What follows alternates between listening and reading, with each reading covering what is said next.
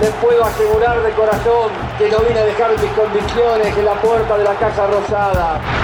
Mi nombre es Alejo Paceto, soy politólogo y esto que te voy a contar es una pastilla política. ¡No se inunda más! ¡Carajo! Hoy no podemos hacer choripán porque hay lluvia. El que depositó dólares recibirá dólares. Grieta. Hace unos años se volvió de uso muy común y corriente en el lenguaje cotidiano incorporar una palabra nueva para señalar algo que existió siempre, la grieta. ¿Por qué digo que es algo que siempre estuvo ahí, flotando en el aire? La grieta nació con la nación argentina. Es una característica tan intrínseca como la bandera, el mate o la inflación. Unitarios y federales, irigoyenistas y antipersonalistas, peronistas y antiperonistas, azules y colorados, son solo algunas de las mutaciones que tuvo nuestra polarización a lo largo de los años.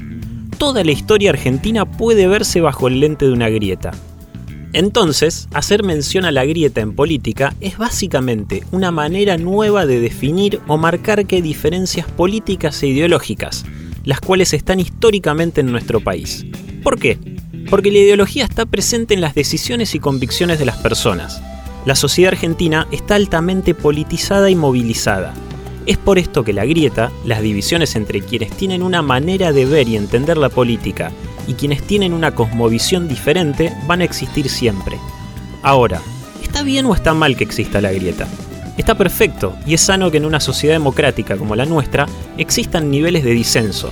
La política se nutre básicamente de las diferencias y estas diferencias. Qué aburrido sería si pensáramos todos de la misma manera, ¿no? El traslado de la capital. No se trata. A vos no te va tan mal, gordito, ¿no? Esto fue Una pastilla política.